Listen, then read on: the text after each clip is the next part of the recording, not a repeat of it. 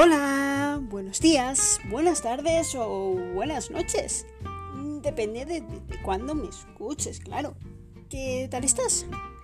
Bienvenido al podcast de Vivan las Locuras, un podcast de lo más variado.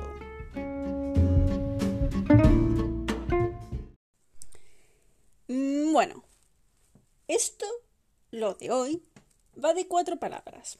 Cuatro. La zona de confort. Cuatro palabras. La zona de confort. Lleva en nuestras vidas desde que nacemos y hasta que nos morimos. Desde siempre y para siempre y en tu vida, en mi vida, en la vida del vecino, en la de tu compañero de trabajo al que no aguantas, el de tu mejor amigo, el de tu novio, el de tu novia, eh, de cualquiera. Ahí está. Puede ser consciente de lo que es o no. Pero, pero ahí está igualmente. Es como el aire. Como el aire, no lo, no lo ves, no ves el aire, no. Pero, pero existe, existe, está ahí y, existe, sí. Porque si no, si no, las consecuencias serían terribles, catastróficas. Y no. Pues igual con la zona de confort. Salvo que en este caso, si no existiese, pues las consecuencias no serían terribles y catastróficas, claro. La zona de confort, confort, confort, confort, está dejando de tener sentido tantas veces como la he pronunciado ya, pero además se describe a sí misma de una manera maravillosa. Eh, yo oí hablar de ella por primera vez en la universidad y tal vez nos sintamos muy modernos cuando utilizamos este término. Pero amigo mío, tienes que saber que lleva utilizándose desde 1908. O sea, básicamente un siglo. Y es, se podría decir que es ese espacio invisible y vital en el que te sientes cómodo y a salvo. Y eso está bien, por supuesto que está bien. Pero también, también está bien tratar de salir de vez en cuando de esa zona, o aún mejor, ampliar la zona hasta que sea más grande que el estadio deportivo más grande del mundo.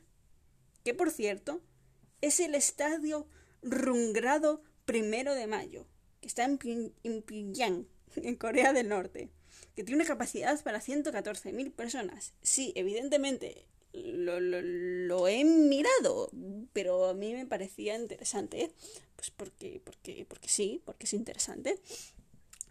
Y bueno, hay que darle enhorabuena a los coreanos, pues porque son tienen un estadio deportivo, que, por cierto es un estadio de fútbol, muy, muy grande, cabe mucha gente ahí. Pero, pero volvamos, volvamos al tema que, me estoy yendo. Estoy empezando a divagar y no, no, no. Bueno, eh, la mejor forma de salir de, de nuestra zona de confort y ampliarla es experimentando y aceptando los retos que la vida nos plantea porque ya la vida, ya simplemente convivir, nos va a pretender sacar de nuestra zona de confort mucho, demasiado a veces. Y sí, la verdad es que da miedo, da miedo salir de, de, de la comodidad pero al mismo tiempo pues resulta excitante y hace que bueno que madures y evoluciones y dicen que madurar y evolucionar es bueno aunque, aunque mm, por otro lado yo no soy una fruta ni un Pokémon para, para evolucionar ni madurar.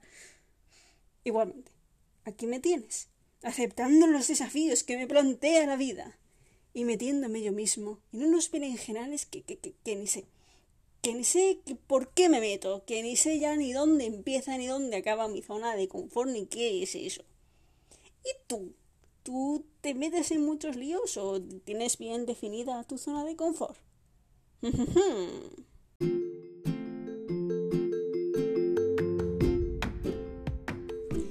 y hasta aquí el podcast de hoy. Espero que lo hayas disfrutado. Si es así, sígueme. Y ya si le hablas de mí, bueno, del podcast, a un amigo, me harás súper feliz. Que pases un gran día. Hasta pronto. Hasta ya.